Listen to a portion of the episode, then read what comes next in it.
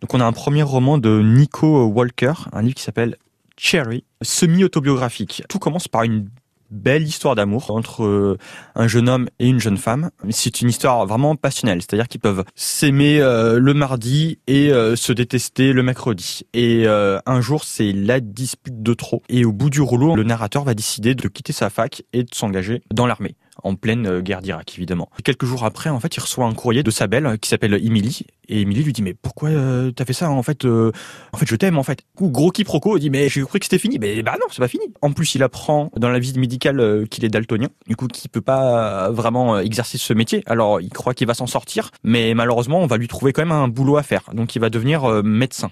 Mais médecin, mais enfin infirmier, mais vraiment le bout le bout de la chaîne. C'est-à-dire que la majeure partie de sa formation, il va s'occuper à crever euh, les boutons et les abcès de ses supérieurs sur leurs fesses, par exemple. Le pire, le pire euh, de ce qu'on peut trouver. Et en plus, euh, il part en Irak. Et on apprend comment se passent ses journées. Alors, par chance, il va jamais être vraiment en première ligne. Il va tout le temps être à l'arrière, mais du coup, pour tromper un peu son ennui, il m'a vu qu'il a accès à tous les médicaments de la caserne et eh ben il va euh, peu à peu devenir euh, toxicomane en fait. Et on va voir jusqu'à où va sa déchéance. Tout ce qui se passe dans ce livre, l'auteur l'a vécu. Il a juste changé les noms euh, et un peu le contexte. Et cet auteur en fait est en ce moment en prison. Il va pas tarder à sortir. Et en fait toute l'intrigue du bouquin en fait quand on sait ça, c'est que à la fin du livre en fait on apprend comment il est arrivé en prison en fait.